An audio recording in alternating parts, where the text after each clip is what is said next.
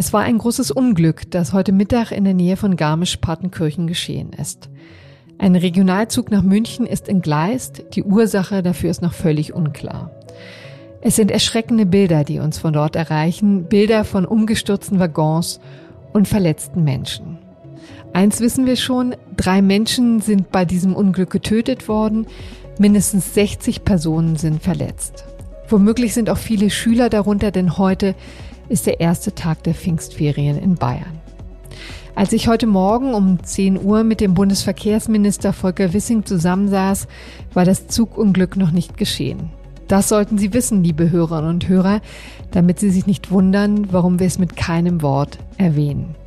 Aber jetzt über Ursachen und Folgen zu diskutieren, verbietet sich ohnehin. Noch ist vieles unklar.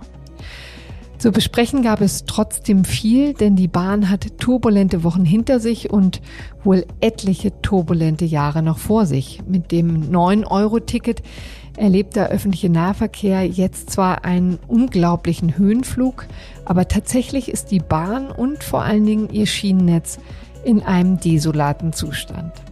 Das ist unser Thema im FAZ-Podcast für Deutschland heute am Freitag, den 3. Juni. Mein Name ist Corona Budras und ich freue mich, dass Sie heute dabei sind.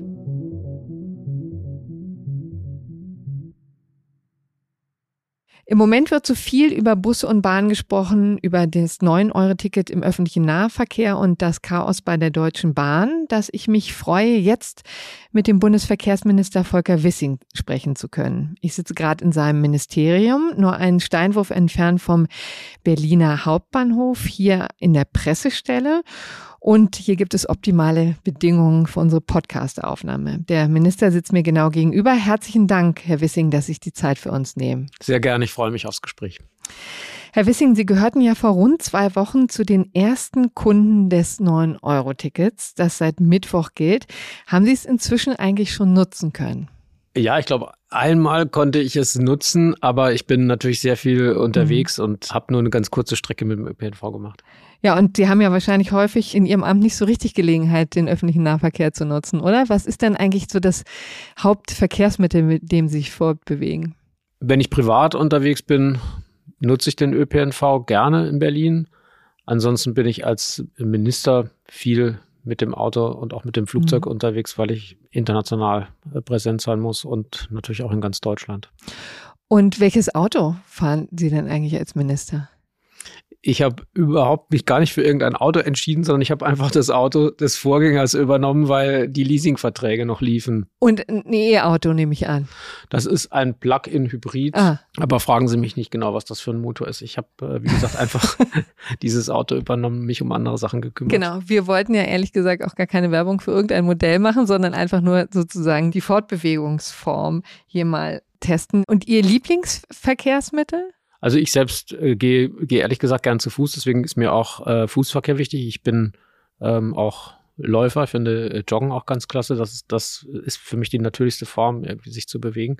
Und ansonsten finde ich in Berlin den ÖPNV großartig, wenn ich hier privat unterwegs bin. Und ich habe auch einen Wohnsitz im ländlichen Raum. Dort geht ohne Auto nichts. Hm. Ich habe die Frage übrigens auch Ihrem amerikanischen Kollegen Pete Buttigieg mal gestellt, also kürzlich, als er hier in Leipzig war beim Weltverkehrsforum und der sagte übrigens Fahrrad. Und er sagte auch, dass er wahnsinnig überrascht war über das fehlende Tempolimit und sagte sehr spontan, das würde in den Vereinigten Staaten nicht funktionieren. Das wäre ein riesiges Sicherheitsproblem. Aber Sie halten dran fest. Ja, wir haben uns ja in der Koalition auch darauf verständigt und wir sind so unterwegs, dass wir sagen, wir wollen, dass die Dinge aus Freiheit und Verantwortung entstehen und nicht äh, durch staatliche Vorschriften, Zwang, Einschränkungen. Also 130 km/h auf der Autobahn wäre schon gut, aber eben nicht vom Staat vorgeschrieben, sondern soll jeder selber entscheiden. Gut und richtig ist, wenn die Menschen äh, vorsichtig fahren, angepasst fahren und wenn sie beim Fahren eben auch ähm, das Energiesparen berücksichtigen. Darauf kommt es an. Aber eine Gesellschaft, die aus Freiheit heraus verantwortungsvoll handelt, ist immer wertvoller, als wenn die Menschen zu einem bestimmten Verhalten gezwungen werden. Ich bin ja auch gekommen, um mit Ihnen heute über die Deutsche Bahn zu sprechen. Ähm, der Konzern gehört ja zu 100 Prozent dem Staat, also den Steuerzahlen kann man ja sagen. Sie als Bundesverkehrsminister sind dabei quasi der mächtige Mann im Hintergrund. Vielleicht können Sie uns dann am besten sagen, was läuft denn eigentlich alles schief gerade bei der Deutschen Bahn? Die Deutsche Bahn ist einerseits eine Erfolgsgeschichte, weil sie Rekordfahrgastzahlen hat und gleichzeitig auch immer mehr Güter befördert. Mhm. Allerdings ist unser Netz dadurch auch extrem belastet und ausgelastet. Und an manchen Stellen ist das Netz nicht modern genug, um so viele unterschiedliche Verkehre aufzunehmen. Und jetzt hat man das Problem, dass man einerseits das Netz modernisieren muss. Das bedeutet mhm. aber Baustellen und Beeinträchtigung des Verkehrs. Und die Frage ist, wer traut sich, die notwendigen äh, Sanierungs- und Modernisierungsmaßnahmen in Angriff zu nehmen? Ich traue mich. Sie trauen sich. Und wie trauen Sie sich denn? Also was soll passieren? Ich werde demnächst ein Konzept vorlegen, mit dem wir unser vorhandenes Netz so modernisieren, dass es mehr Leistung aufnehmen kann, dass Baustellen weniger Belastung für den Betrieb darstellen und gleichzeitig müssen wir natürlich auch das Netz weiter ausbauen. Wir wollen ja den Deutschlandtakt einführen und investieren deswegen auch in Schienenneubaustrecken. Hm. Den muss ich kurz erklären für unsere Hörerinnen und Hörer. Was steckt hinter dem Deutschlandtakt? Ja, wir genau? wollen einen, einen engen Takt, äh, wollen die Städte gut miteinander äh, verbinden mit einer engen, engen Taktung, sodass die Bahn noch attraktiver wird und eine Alternative zu anderen Verkehrsträgern darstellt. Und dazu brauchen wir Neubaustrecken und die sind in Planung. Die sind in Planung. Aber es muss eben quasi im rollenden Betrieb modernisiert werden. Und das wurde offensichtlich lange Zeit verschludert, denn ihr Schienenbeauftragter Michael Theurer sagte am Presse, in einem Pressegespräch am Mittwoch relativ deutlich, der Zustand des Netzes ist offensichtlich so dramatisch wie seit Jahren nicht mehr und er hat einen erheblichen Investitions- und Sanierungsstau konstatiert. Ähnliches hat ja auch schon Bahnchef Lutz eingeräumt am Montag in einem Pressestatement. Warum ist das so lange nichts passiert? Das muss man die fragen, die die Verantwortung dafür getragen haben. Ich bin nicht in der Rolle, dass ich Schuldige in der Vergangenheit suche, sondern Lösungen für die Zukunft. Ich kann nicht rückwirkend regieren, aber ich kann jetzt die notwendigen Dinge veranlassen und das will ich tun. Ich stehe im engen Austausch mit äh, Richard Lutz, dem Bahnvorstandsvorsitzenden, und wir haben viele Gespräche geführt und sind uns einig, dass es so wie es ist nicht bleiben kann. Und wir haben auch notwendige Dinge identifiziert, die wir ändern wollen. Und ich werde deswegen in Kürze ein Konzept auf den Tisch legen, mit dem wir ganz konkrete Sachen angehen. Geht es natürlich um die Frage, wie können wir das Netz so modernisieren, das bestehende Netz, dass im Falle einer Reparatur, die immer vorkommt und die normal mhm. ist, der Betrieb möglichst wenig beeinflusst wird. In Deutschland sind die Auswirkungen von Reparaturmaßnahmen im Netz auf den laufenden Zugbetrieb größer als in anderen Ländern aus technischen Gründen. Und diese Probleme muss man beseitigen. Was sind das für technische Gründe? Es geht beispielsweise um die Frage, wie wird ein Überholvorgang organisiert, wenn ein Zug auf eine Baustelle zufährt. Und dazu braucht man bestimmte technische Voraussetzungen, um das so durchführen zu können, dass der Netzbetrieb möglichst gering beeinträchtigt wird. Und gleichzeitig geht es auch generell um die Frage, wie Baustellenmanagement organisiert wird. Wenn Sie fragen, warum wurden die Modernisierungsmaßnahmen in den letzten Jahren nicht durchgeführt, kann ein Grund darin liegen, dass man eben auch vermieden hat, Baustellen einzurichten, weil mhm. jeder weiß, eine Baustelle bedeutet Zugverspätung. Und das ist peinlich für die Deutsche Bahn. Das hat man versucht zu umgehen. Jedenfalls kann es so nicht bleiben. Ich mhm. will da keine Noten verteilen oder mit dem Finger auf jemanden zeigen, sondern ich suche die Lösung. Und die liegt darin, dass wir das, was technisch möglich ist, heute in Angriff nehmen, damit die Bahn künftig pünktlicher sein kann. Hm.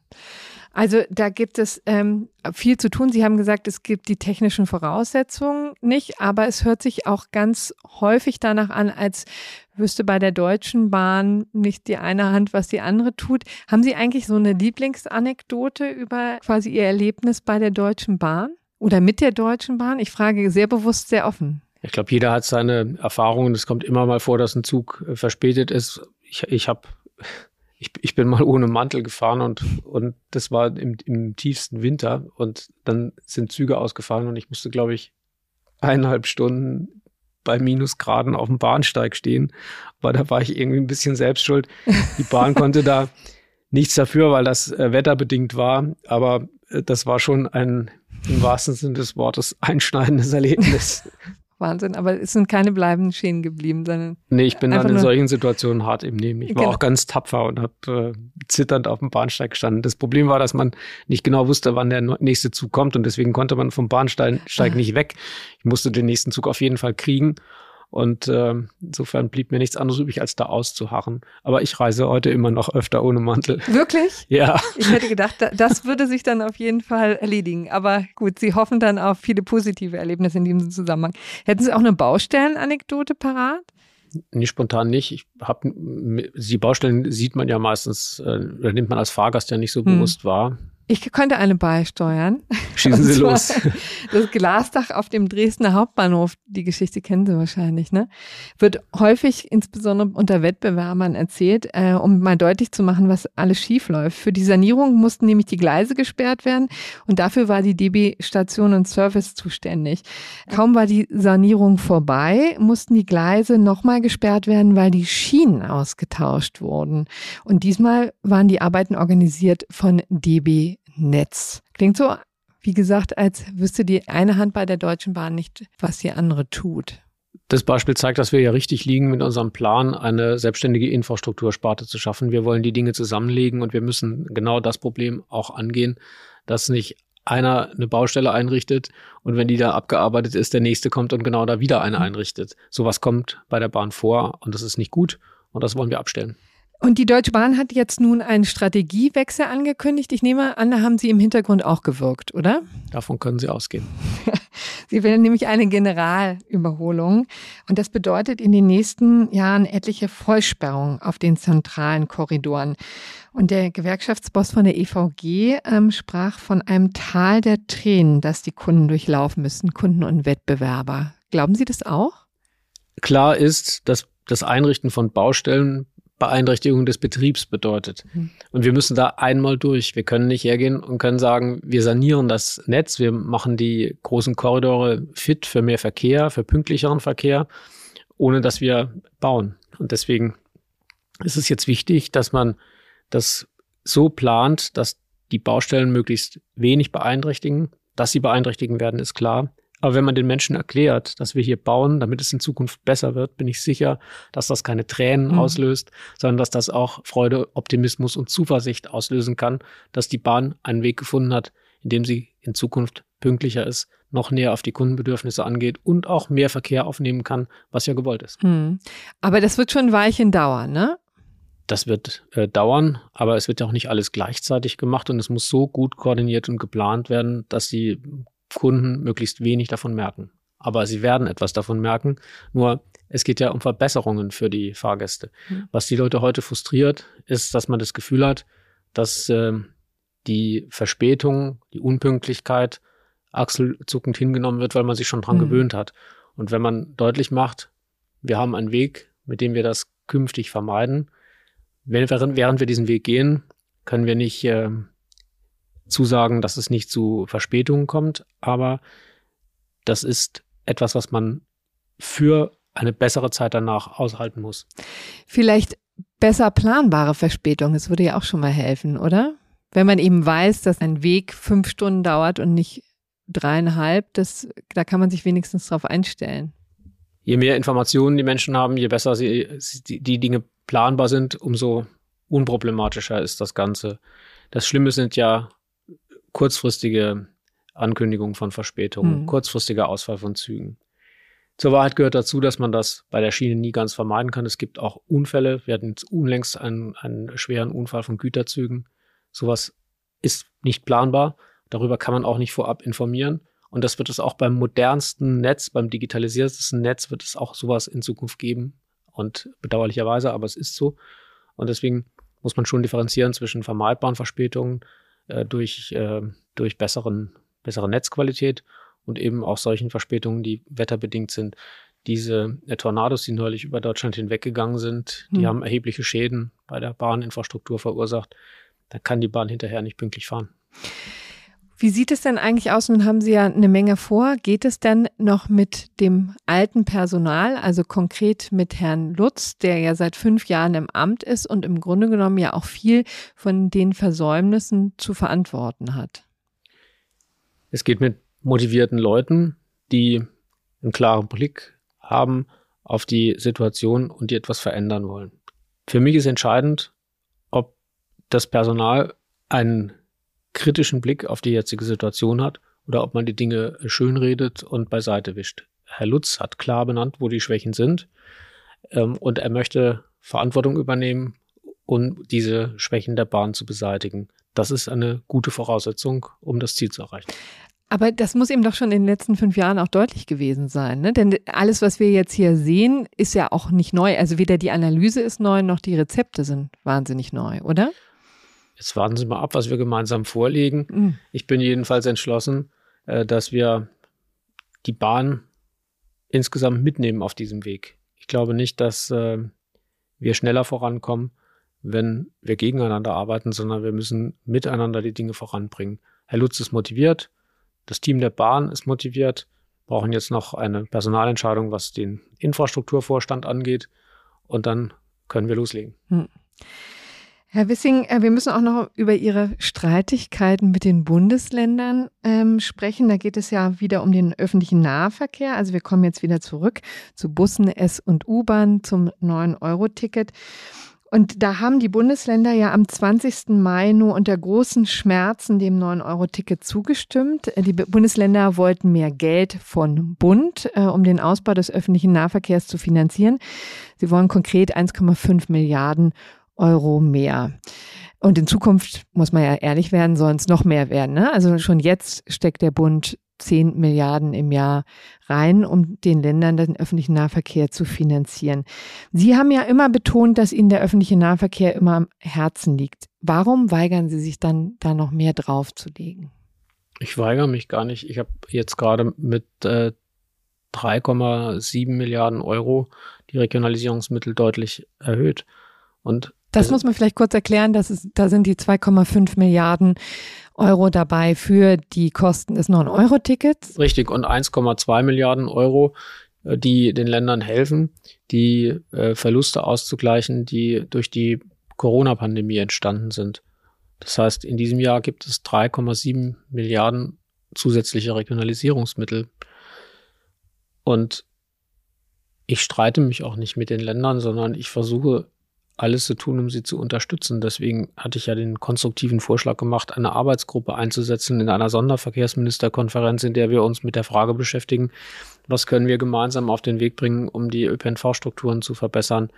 Einfach nur zu sagen, gibt uns mehr Geld, wir werden es schon äh, vernünftig ausgeben, ist, ist ja nicht äh, der Weisheit letzter Schluss. Gleichzeitig ist es so, dass der Bund ja auch nicht unbegrenzt Geld geben kann. Wir müssen das ja auch mit der Schuldenbremse in Einklang hm. bringen. Es ist ja nicht so, dass nur Ausgaben im ÖPNV auf uns zukommen, sondern auch in anderen Bereichen kommen finanzielle Forderungen. Im sozialen Bereich, im Infrastrukturbereich, Bahninvestitionen für den Fernverkehr. Wir haben Autobahnbrücken zu sanieren, weil die Menschen leiden, wenn sie gesperrt werden, so wie im Rahmendetal. Wir müssen 100 Milliarden Euro investieren, um unsere Bundeswehr zu ertüchtigen, damit wir den neuen Sicherheitsanforderungen gerecht werden können. Wir haben enorme Kraftanstrengungen im Bereich des Klimaschutzes vor und müssen unsere Energieversorgung unabhängig aufstellen. Ich kann als Bundesminister und Teil der Bundesregierung nicht einfach isoliert sagen, jeder Bereich äh, soll seine Forderungen melden, wir hm. addieren hm. sie zusammen und äh, überweisen das Geld. Wir müssen auch auf solide Staatsfinanzen achten, weil die soliden Staatsfinanzen die Voraussetzung dafür sind, dass wir auch in Zukunft wirtschaftlich erfolgreich bleiben und dann auch Steuereinnahmen haben, mit denen wir den ÖPNV beispielsweise dauerhaft finanzieren mhm. können. Das hängt alles miteinander zusammen. Und weil wir eben so viele finanzielle Forderungen haben und jede für sich genommen gut begründet ist, in der Summe aber nicht alles bezahlbar ist, müssen wir uns mit der Frage beschäftigen, wie sieht es eigentlich mit der Effizienz der jeweiligen Strukturen aus. Und hm. einfach nur zu sagen, darüber wollen wir nicht sprechen, uns geht's nur um mehr Geld. Wir haben ja schon eine konkrete Summe, was wollen wir da noch besprechen? Das ist natürlich zu kurz gegriffen. Das hat die Länder auch am Ende überzeugt, deswegen haben sie der Einsetzung mhm. der. Arbeitsgruppe zugestimmt. Also das war die Position der Länder, die Sie jetzt hier eben dargestellt haben, dass sie gesagt haben, wir wollen die 1,5 Milliarden, sagen aber nicht so richtig wofür. Ja, die Länder sagten für mehr äh, Angebot im ÖPNV auf der Grundlage ja. der bisherigen Strukturen. Und ich äh, habe daran erinnert, dass wir beispielsweise ja mal über Tarife reden können, über die digitalen Angebote für die Kundinnen und Kunden. Wie vernetzt sind die Verbünde miteinander? Wie gut funktioniert der Wechsel von einem Tarifverbund in den anderen? All diese Dinge sind ja auch nicht trivial. Und natürlich spielt die Auslastung des ÖPNV auch eine Rolle für die Finanzsituation. Mhm. Wir haben im Augenblick 20 Prozent weniger Gäste als vor der Corona-Zeit. Wenn Sie sich vorstellen, 20 Prozent mehr Kunden zu haben, bedeutet es auch 20 Prozent mehr Ticketeinnahmen. Und auch auf diese Art und Weise kann man quasi hm. ähm, finanzielle Mittel generieren, um in den ÖPNV zu investieren. Das darf man ja übrigens bei dem ganzen Ansturm für das 9-Euro-Ticket gar nicht vergessen, dass wir ja tatsächlich immer noch nicht bei einer Vollauslastung waren. Kurz, jedenfalls im Mai war es noch nicht so, ne? Kann sein, dass sich das jetzt drastisch ändert, oder? Ja, die Länder haben in diesem Jahr Mindereinnahmen wegen ausgebliebener Fahrgäste in der Größenordnung von 2,4 bis 3,2 Milliarden Euro.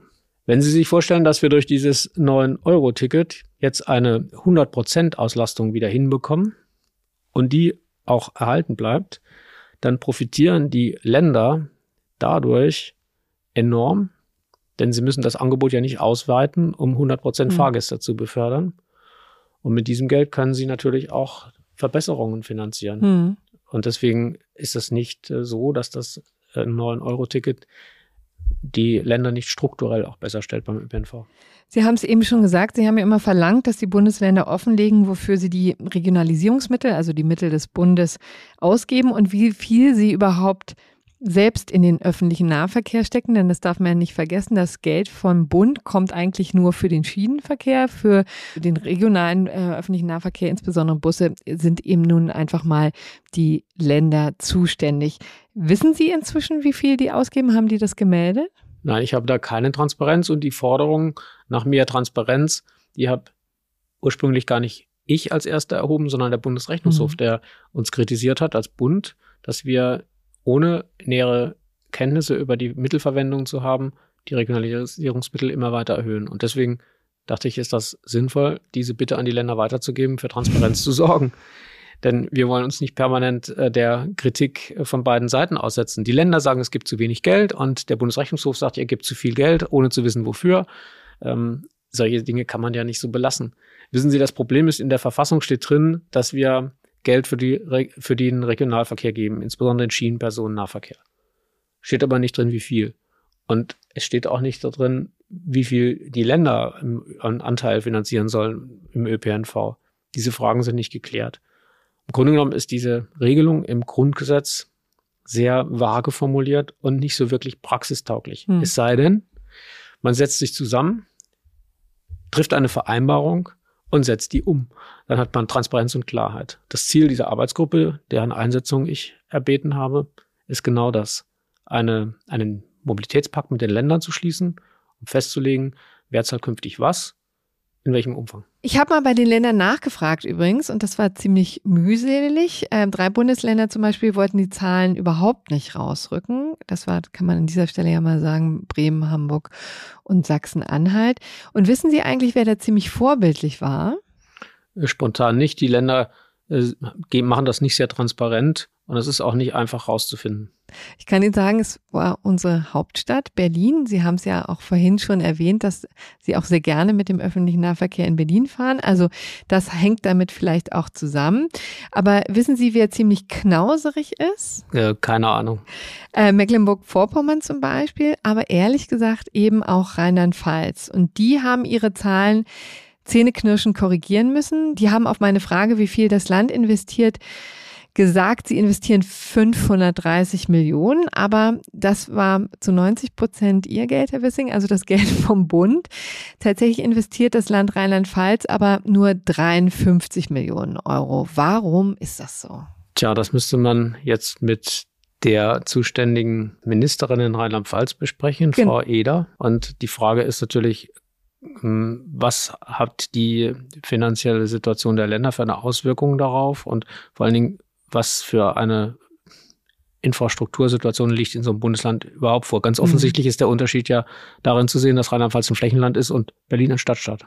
Ich frage auch deswegen, weil auch Sie ja mal Verkehrsminister von Rheinland-Pfalz waren und zwar fünf Jahre lang immerhin bis 2021. Ist das einfach nicht besonders populär, Steuergeld in öffentlichen Nahverkehr zu stecken? Das würde ich nicht sagen. Ich habe hm, eines der wichtigsten Gesetze in Rheinland-Pfalz auf den Weg gebracht, das äh, Nahverkehrsgesetz, das den öffentlichen Personennahverkehr so, sogar zur kommunalen Pflichtaufgabe erklärt hat.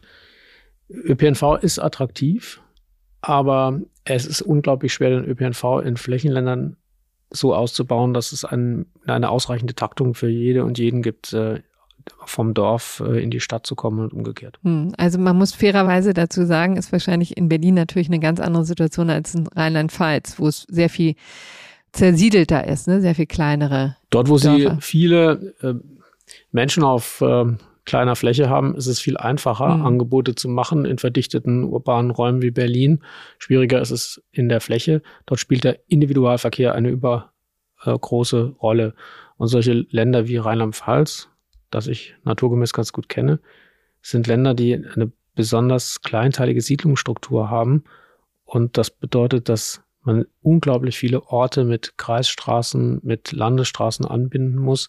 Und das verschlingt enorm viel Geld. Aber dazu gibt es keine wirkliche Alternative, denn eine Straße braucht man hin zu jedem Ort, mindestens damit der mhm. Krankenwagen kommen kann. Herr Wissing, wie geht's denn eigentlich nach dem 9-Euro-Ticket weiter? Besteht irgendeine Chance darauf, dass das Experiment verlängert wird? Der Bund kann nicht dauerhaft die 9-Euro-Tickets finanzieren. Dafür ist das zu teuer. Das hat insgesamt zweieinhalb Milliarden Euro, also Kosten verursacht. Aber die Maßnahme wird natürlich den ÖPNV stabilisieren, wenn es uns gelingt, auf 100 Prozent Fahrgäste oder sogar mehr zu kommen. Dann haben die Länder dauerhaft mehr Einnahmen durch die Tickets und können dann entsprechend auch das Angebot verbessern.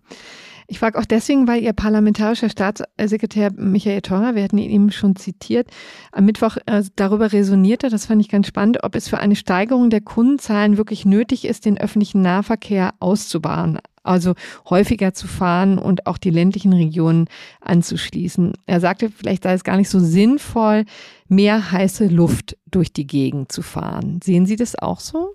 Ich halte es für wichtig, dass die Investitionen in ÖPNV-Angebote so effizient wie möglich erfolgen. Und natürlich müssen wir uns auch mit der Frage beschäftigen, wie müssen wir die Strukturen weiterentwickeln, um neue Möglichkeiten zu integrieren, On-Demand-Verkehre oder auch Carsharing-Fahrzeuge, die telegesteuert zum Kunden gebracht werden können mhm. in Zukunft. Solche Sachen sind möglich und die müssen ja mit ÖPNV-Strukturen abgestimmt werden. Sicherlich ist man nicht gut beraten, wenn man versucht, einfach nur Taktungen zu erhöhen auf, auf äh, Strecken, in denen man sehr, sehr wenig Fahrgäste hat. Mhm. Da muss man sich mehr einfallen lassen. Und auch deshalb halte ich es für erforderlich, dass der ÖPNV digitaler wird, um individuelle Lösungen und integrierte äh, intermodale Lösungen zu ermöglichen. Hm. Vielleicht ganz zum Schluss. Pfingsten steht ja jetzt vor der Tür, also ein verlängertes Wochenende, der erste Belastungstest für das 9-Euro-Ticket. Was ist denn Ihre Prognose? Hopp oder top? Naja, wir wollen ja, dass mehr Leute den ÖPNV nutzen und wenn die Züge jetzt voll sind am Pfingsten, ist das ja erstmal ein Anzeichen für den Erfolg des, des 9-Euro-Tickets. Äh, es kann punktuell zu Überlastung kommen. Das bedeutet, dass wir dann aufeinander Rücksicht nehmen müssen. Ich kann das von, von Bundesseite aus nicht planen oder steuern. Die Länder wollten, dass dieses 9-Euro-Ticket verbundübergreifend gilt. Wir waren etwas vorsichtiger und wollten diesen Schritt den Ländern nicht aufzwingen. Wir haben gesagt, also von unserer Seite genügt es, wenn es innerhalb eines Verkehrsverbundes gilt.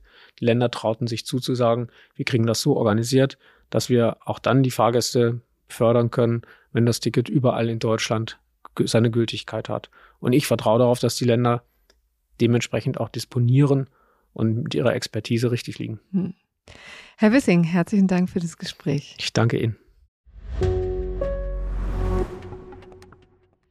Ganz zum Schluss möchte ich noch einmal auf das Zugunglück zurückkommen. Es ist jetzt 16.30 Uhr, bald werden wir den Podcast für Deutschland veröffentlichen, aber gerade erreicht uns ein Statement von Bundesminister Volker Wissing, das ich Ihnen nicht vorenthalten möchte. Er schreibt, Die Bilder, die uns in diesen Stunden aus Garmisch-Partenkirchen erreichen, sind dramatisch. Aktuell lässt sich das gesamte Ausmaß der Katastrophe nur erahnen. Meine Gedanken sind bei den Angehörigen und Verletzten. Wir stehen im engen Austausch mit der Bahn und unterstützen, wo wir noch können. Unsere Experten sind bereits vor Ort, um gemeinsam mit den Ermittlungsbehörden die Unfallursache zu untersuchen. Das war er also, unser FAZ-Podcast für Deutschland mit Bundesverkehrsminister Volker Wissing. In der nächsten Woche sind wir ab Dienstag wieder für Sie da. Bis dahin wünsche ich Ihnen ein schönes Pfingstwochenende. Machen Sie es gut. Tschüss.